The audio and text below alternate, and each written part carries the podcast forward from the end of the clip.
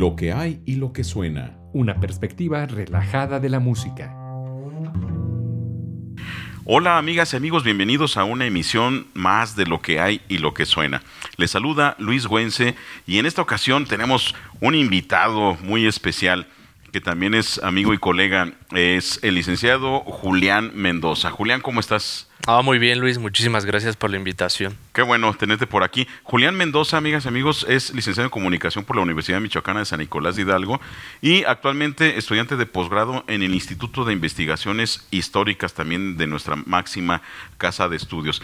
Y pues por aquí viene a visitarnos para compartirnos un poco de lo que está investigando ahorita justamente en este posgrado, que es algo muy interesante porque no es nada eh, digno de soslayar, al contrario, es yo creo que la parte fundamental y elemental de todo plan no solamente en micro, sino de yo creo que de todo un país y, extendiéndolo de, de, toda la humanidad, que es la educación. Claro, Luis. En efecto, como bien lo mencionas, se trata de una cuestión que engloba la política, no únicamente en este caso pues educativa, sino que es más allá como una política pública, ¿no? Y pues me gustaría comenzar, como bien mencionas, sobre qué es lo que estoy trabajando. Eh, precisamente aquí en el posgrado estoy trabajando una investigación sobre cómo se manejó el concepto de educación de calidad en el periodo de 2000 a 2018, poniendo el acento en estos documentos, en esta narrativa gubernamental que se estuvo desarrollando a través del Plan Sectorial de Educación y a través de otro tipo de, pues, de evidencias documentales que se dejaron por ahí, asimismo como discursos que se planteaban a propósito del Día del Maestro, entre otras situaciones. Asimismo, cuáles son estos mecanismos políticos que se generaron entre el Sindicato Nacional de Trabajadores de la Educación y el Ejecutivo Federal. En ese sentido, eh, me gustaría apuntar sobre la incidencia de la CEP. Y para allá, pues me gustaría que, fuéramos ahí. Ah, claro que sí. Ahora, eh, me pregunto si en este plan de inicio del siglo XXI, este plan mexicano educativo, tenían contemplada la música, o a las artes por lo menos. Precisamente uno de los ejes eh, de cada de estos planes es el desarrollo artístico y entre ese desarrollo artístico está precisamente la, música, está precisamente la música y esto en paralelo con otras, con otras tantas, ¿no? otras artes, literatura, eh, pero la música en este sentido creo que se ha eh, visto desde una perspectiva incluso canónica, porque pues es como esta situación típica que nos pasaba en la secundaria de agarrar la flauta y apréndete tales canciones y realmente no hay una apreciación y una exploración incluso histórica sobre este desarrollo de la, de la música. Era como mono cilindrero, ¿no? Tú nada más en cuanto escuches ahí, Exacto. esto. No, y eso es, grave, pareciera como que, ay, qué bonitos, tocando bien desafinaditos, pero todos juntos ahí como eh, feo, pero con mucho sentimiento, ¿no? Que en eso terminan, eh, desgraciadamente, este tipo de, educación. Yo estoy en contra, eh, la, verdad. yo por 12 años di clase en secundaria este, de, música y siempre me opuse a, a, enseñar la flautita, ¿no? Para empezar, un instrumento musical grupal es brutalmente antipedagógico, eso, eso no, no, se puede sacar nada bueno. Y si no vean la cantidad de videos de ahí, que hay por ahí en YouTube, amigas y amigos, donde están los niños ahí muy entusiastas tocando la del Titanic, ¿no? Entonces, pues soy de la fregada, soy horrible, soy horrible eso. Y eso no, eh, no, no, les, deja nada a los niños, ¿no? El, afortunadamente en la, escuela eh, donde yo impartí las clases, me dio esa oportunidad de proponer mi programa. Claro. Y lo que acabas de decir muy bien, esa apreciación musical que falta en el, en el plan educativo eh, pues gubernamental, oficial, es, es justo vamos a apreciar la música, vamos a conocer un poquito más de, los estilos de música, eh, no solamente el de la música de concierto que se le llama, ¿no? que es la tradición occidental, sino también nuestras raíces, ¿no? empezar desde la, música prehispánica, los vestigios que se han armado. Esta, propuesta educativa que está nada más así como pintadita, ¿no? Échenle sus dos horas de flautita a la semana y ya con eso llenan como de requisito, ¿no? Como que para que no digan Sí, sí, sí. Y precisamente eh, pareciera como una justificación, eh, como bien lo dices, más institucional que precisamente para el desarrollo pedagógico de las alumnas y de los alumnos. Te voy a poner el caso de la reforma educativa de Peña Nieto en 2013, que dice el doctor Manuel Gilantón, parece que fue una reforma más laboral que educativa, ¿no? Se antepuso la cuestión administrativa, la cuestión laboral, a la cuestión pedagógica.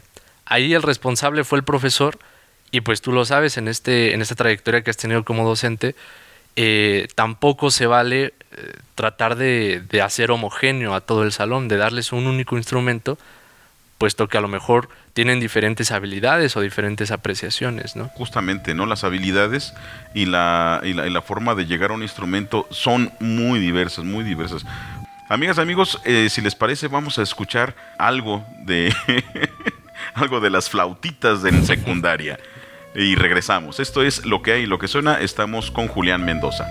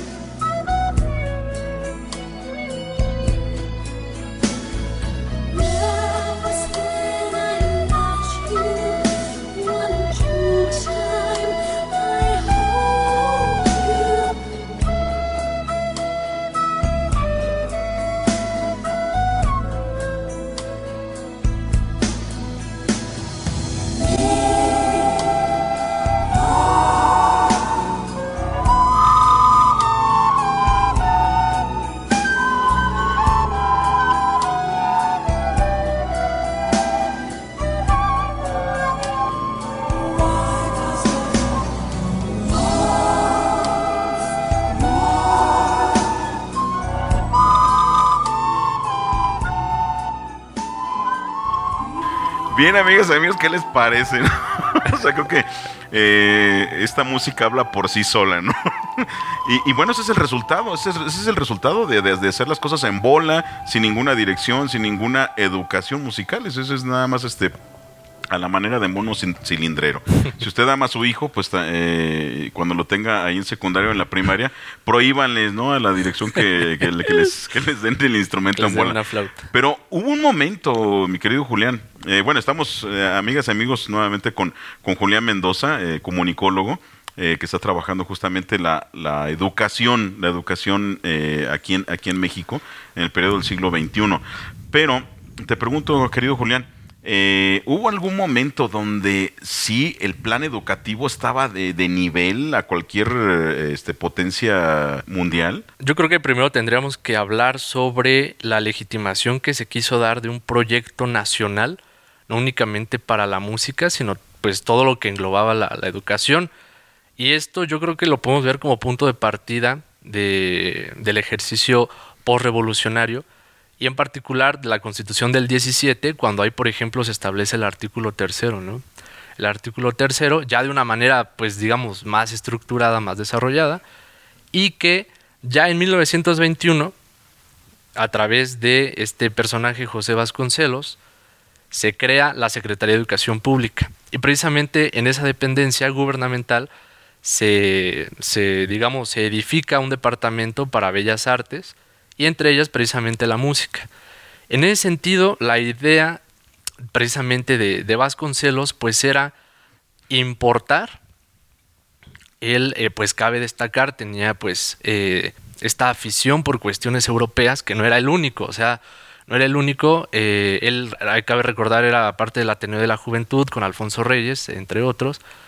Y en ese sentido, pues sí se quería como importar hasta cierto punto una cuestión eh, cultural. Y en ese sentido, pues la música era parte de ello. ¿Qué es lo que quería hacer Vasconcelos? Quería eh, crear orquestas, quería la cuestión de los orfeones, quería traer la visión, él decía que a través de Beethoven y a través de Mozart se nos abrían las ventanas no únicamente pues, de, de, nuestra perspectiva mental, sino que también el desarrollo. Entonces, ¿cómo entendían ellos el desarrollo? ¿Cómo lo entendía José Vasconcelos el desarrollo? Pues era precisamente, eh, eh, en primera parte, alfabetizar. La alfabetización, que era un proyecto masivo para la población, puesto que cabe mencionar que el porfiriato, pues eh, no toda la población podía asistir a las escuelas. Quien asistía, por ejemplo, a la Escuela Nacional Preparatoria, pues ya, ya tenía una, historia familiar, ¿no? Reconocida, visibilizada. Eh, entonces, ¿qué pasa con Vasconcelos? Quería hacer esa idea y decir, todos nos vamos a acercar. Tanto las comunidades, por ejemplo, en el caso michoacano, las comunidades que se pueden mencionar o decir como alejadas, las vamos a, vamos a llevar este tipo de proyectos. El básquetbol, la música y obviamente la alfabetización. Claro. José Vasconcelos, yo, este, un, todo un tipazo, ¿no? Y, digamos, creo yo que es el plan educativo más ambicioso que México ha tenido en, su historia, ¿no? Y, digo, en, esta época pues, revolucionaria, eh, con todavía caudillos de la, de la revolución al mando, eh, pues era en el campo educativo el, brazo que le faltaba a Álvaro Obregón, ¿no? sin, sin, mala onda. Álvaro Obregón. Eh, entonces, pues fue, fue el, que, el que llevó a cabo este, mucho de la difusión de, del nuevo discurso mexicano, de la nueva nacionalización, es más hasta de la imagen del mexicano, ¿no? Porque mucho se discutía este, ya con Álvaro Obregón, de bueno, ¿cuál va a ser lo mexicano? Este, ¿qué, va a ser la imagen de México? Y es cuando entra pues ahí eh, la, acción del plan de Vasconcelos, ¿no? De que la escuela, bailables folclóricos, ¿no? Eh, música mexicana, eh, sus maestros de música, incluso mandaba misioneros educativos, ¿no? yo partiría de, de, esta palabra, el nacionalismo.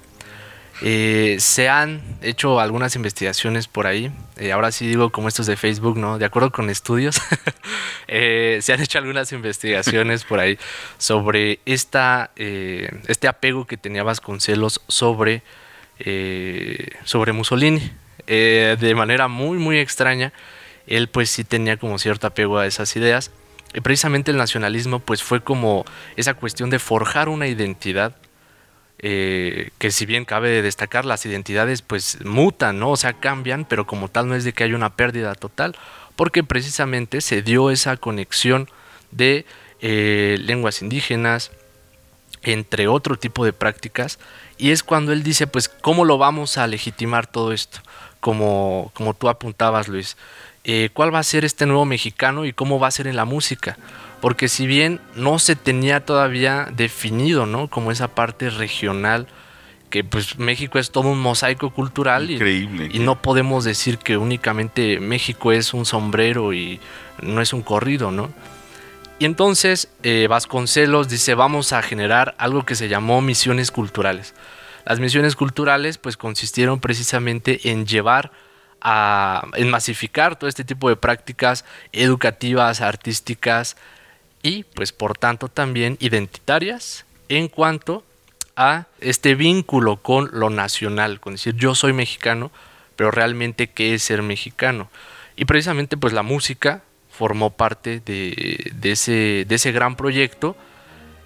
Y es ahí cuando ya se da como esta eh, nueva, como esa nueva percepción de que decir, ah, pues el mexicano ya también escucha esto, ¿no? Ya también escucha estas cuestiones europeas.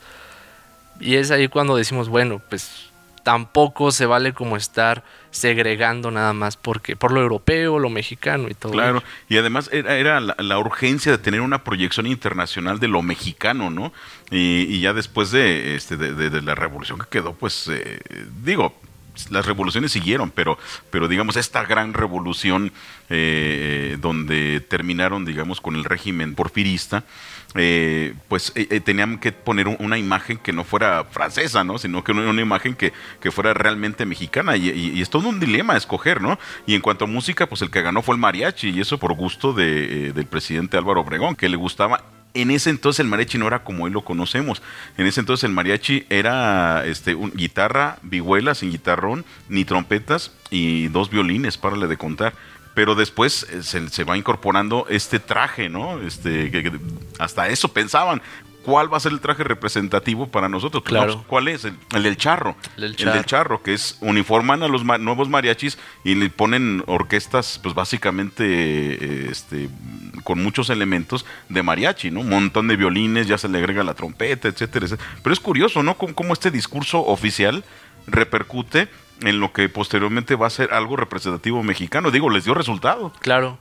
Eh, yo creo que tú mejor que, alguien más, Luis, nos puede comentar sobre esa transición que hubo, eh, como bien lo, lo, apuntas, de 1920 a 1924, pues tenemos a Obregón y del 24 al 28 a Calles. Y es ahí, y después con el maximato, ¿no? pero, en esa, pero en esa, en esa cuestión, ¿qué pasó, por ejemplo, con la guerra cristera, ¿no? Que en el caso eh, de Jan Meyer, por ejemplo, este investigador, dice, eh, la revolución pues realmente fue un, un desnudo, casi casi un desnudo para todos estos grupos, una represión total. Por ello también pues se quiso establecer un discurso oficial. Entonces, eso es como algo característico de todos estos proyectos políticos y mencionar también que de 1929 al año 2000 pues se da esta, este presidencialismo, ¿no?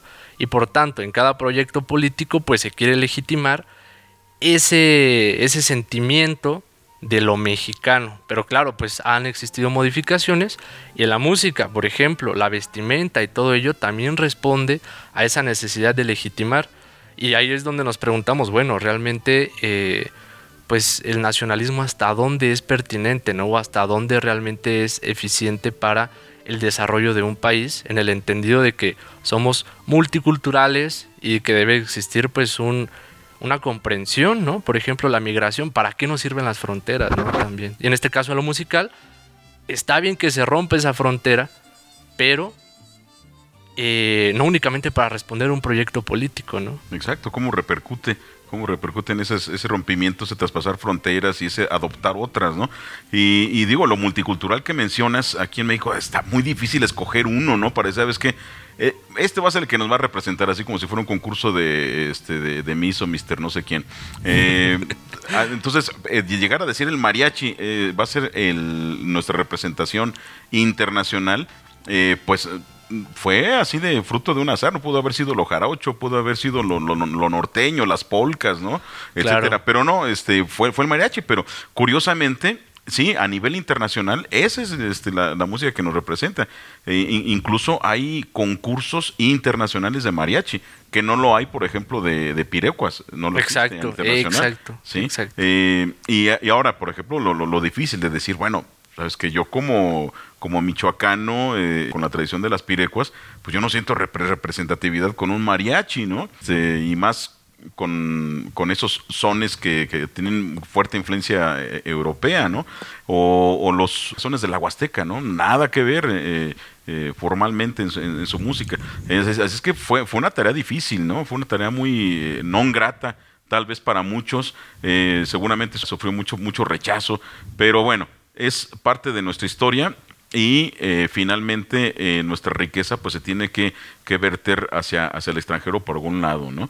Eh, amigas, amigos, pues ¿qué te parece si vamos a escuchar algo de, del mariachi, de esta música que, claro que sí, en el periodo... Si sacas los tequilas, claro que sí. ¿Cómo no? Ya ves, ahí está esa, esa relación, ¿no? Exactamente, ya este, la, relación ideográfica, ¿no? De, de, lo que es el mariachi, los tequilas, este, la pistola y, y vámonos recio, ¿no? Claro. Bien, amigas amigos, regresamos. Esto es lo que hay y lo que suena. Estamos con Julián Mendoza.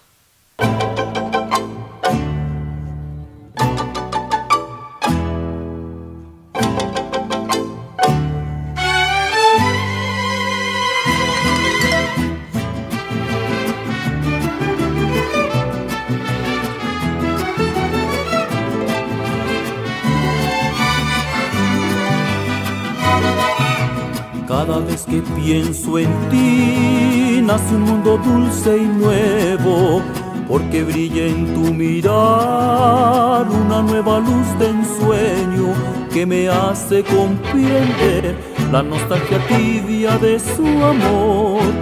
Es fuego que al arder une a los dos, bajo un cielo tan azul, vuela hacia cualquier mañana pájaro multicolor bajo una mirada extraña que me hace comprender la nostalgia tibia de su amor. Es fuego que al arder une a los dos. Un milagro brilla en tu mirar, trayendo luz a mi vivir. Siento entonces que van a estallar el sol, el mundo entero y nuestro Bien, amigas y amigos, pues regresamos aquí a lo que hay, lo que suena. Estamos con Julián Mendoza, comunicólogo por la Universidad Michoacana de San Nicolás de Hidalgo y actualmente está realizando sus estudios de posgrado en el Instituto de Investigaciones Históricas. Julián, eh, pues eh, vemos cómo estos esfuerzos del discurso oficial mexicano pues sí rindieron frutos, ¿no? En los años 20 decimos, bueno, se, quiso imponer la, figura del mariachi con el traje de charro, eh, con eh, la música folclórica para dar, dar fuerza, ¿no? Y me parece un plan muy bueno. Y funcionó, y lo echaron en marcha. Y están las rondas infantiles, ¿no? Este que también este estuvieron promoviendo las escuelas, ¿no? Esto, esto que estamos escuchando de fondo, ¿no? Eh, pues era, era parte de la educación del niño. Ahora me pregunto, ¿Qué pasa ahora en, este plan, en este periodo que estás, eh, que estás trabajando, inicios del siglo XX? Si vemos cómo eh, eh, con Álvaro Obregón, con el mismo Calles, el Maximato, Cárdenas, y, todos los, claro, ¿cómo no? Que le echaron ganas en, el plan educativo, ¿no? Claro. Y particularmente en, la música, y tuvo sus, sus beneficios muy fuertes, ¿no? ahora, ¿qué sucede? Fíjate que hubo precisamente esa transición eh, en esa época que a la cual tú te remontas, Luis, eh, era esta cuestión, eh, parecía como una relación así de lo técnico y lo ideológico, ¿no? ¿Qué pasa, por ejemplo, con la creación del Politécnico Nacional? Es uno de los más claros ejemplos sobre ese esfuerzo de el ejercicio por revolucionario. Por tanto, la música, pues también decían, el que el niño agarre un instrumento también le va a servir para despejar cuestiones mentales, para abrir nuevas perspectivas, pero también para una cuestión incluso ya laboral, ¿no? Ahora, eh, el periodo que estoy trabajando, yo creo que responde más a esta transición globalizante, como a esta transición que incluso Adorno y Horkheimer señalan como industria cultural a partir de los años 40, porque también la música ya responde a esa necesidad como una industria cultural, al igual que el cine y al igual que otras cuestiones, sobre ser, por ejemplo, un, aparato ideológico del Estado, ¿no? Como decía Luis Althusser. En este caso, hacia el siglo XXI, pareciera que dentro de los planes de estudio se pone eh, a la música, pero como una asignatura, digamos, complementaria, de, relleno. exactamente, de relleno. Y dicen, bueno, pues sí le estamos enseñando música a su, a su hija, ¿no? A su hijo. Pero pues es de agarrar la flauta y es de que el chavo pues realmente, por ejemplo, lo se da mucho aquí. y creo que por cuestión de precio no, por ahí yo creo que no va el rollo, ¿no? Eh, entonces es casi casi como decir, ah, el niño ya lleva corbata, ya tiene flauta, ya es un excelente alumno, ¿no? Eh, más bien, yo creo que ahí tú podrías trabajarlo, Luis, eh, proponer un plan de estudio musical, pero que realmente eh, pues tenga en consideración las diferentes habilidades, tanto kinestésicas, tanto verbales, de registro vocal, todo ese tipo de cuestiones, como realizar un diagnóstico y no únicamente tratar de homogeneizar y tratar de repetir pues una perspectiva que decimos, pues ahorita el chavo de secundaria pues a lo mejor lo va a hacer, pero realmente no le agrada o realmente no va a tener esa influencia pues en su cotidianidad, ¿no? También decimos la escuela forma parte de lo cotidiano, Y lo cotidiano significa, lo cotidiano nos da también significado de lo que podemos hacer. Claro, finalmente es un reflejo de lo que, de lo que hacia, hacia el interior y más al interior, a la, a la célula familiar, se, se, va viviendo, ¿no? Es, es importantísimo eso, la cuestión familiar. Eh, por cuestiones luego ideológicas que no corresponden como tal a todas pues el, la, las relaciones de la familia, pues, y más incluso en la secundaria, ¿no? Eh, por edad y todo ese tipo de cuestiones. La edad de la punzada. Claro, ¿no? Decimos, no, pues yo quiero tocar la guitarra eléctrica, ¿no? Y en la escuela te dice el maestro, no, niño, tú me vas a hacer, me, te vas a aprender el himno, ese va a ser tu examen, vas a transcribir el himno nacional y te vas a aprender María tiene un corderito, ¿no?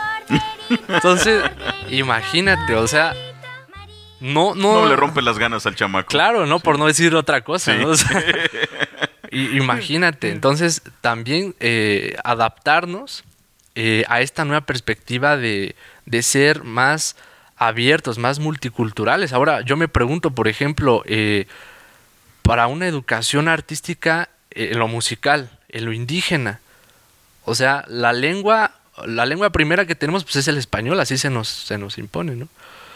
Pero, por ejemplo, en comunidades donde se hable alguna lengua indígena, hay también qué pasa con lo... Yo creo que es una oportunidad muy buena, porque decimos, pues, el, como tú mencionaste en algún momento, Luis, se me quedó muy grabado, la música es un, eh, como un código que todos, por decirlo así, un lenguaje que todos podemos apropiar. Entonces yo creo que ahí sería también muy bueno. Claro, y eso hay que, hay que subrayar que sí hay personas, hay profesores que eh, hacen ese esfuerzo en comunidades indígenas, les enseñan cultura musical, pero son casos aislados, ¿no? Eh, eso tiene que pasar al, al, plano oficial. Ojalá algún día, algún día este, se llegue a valorar no solamente la música, sino todas las artes como una actividad eh, prioritaria en el desarrollo de nuestros niños. Si no, amigas y amigos, háganlo en casa, con los niños que tienen ahí eh, cerca, e incúlqueles eh, de alguna manera eh, el amor al arte, porque eso es una de las cosas que nos distinguen del el resto de nuestros congéneres animales. Esa aspiración creativa, contemplativa, propia del ser humano. Amigas y amigos, pues estuvimos aquí con este momento muy agradable con Julián Mendoza. Eh, Julián, muchísimas gracias por estar aquí con nosotros. No, al contrario, Luis, a todo tu auditorio. Eh, sigan escuchando este gran programa que va para adelante y pues nada más agradecerte. No, pues muy amable y esta es tu casa. Cuando, cuando gustes, aquí te esperamos nuevamente. Y bueno, un saludo también a, a nuestro amigo y colega Cedric, que hoy está por allá tras los controles. Amigas, amigos, soy Luis Güense y nos vemos en la próxima. Lo que hay y lo que suena. Una perspectiva relajada de la música.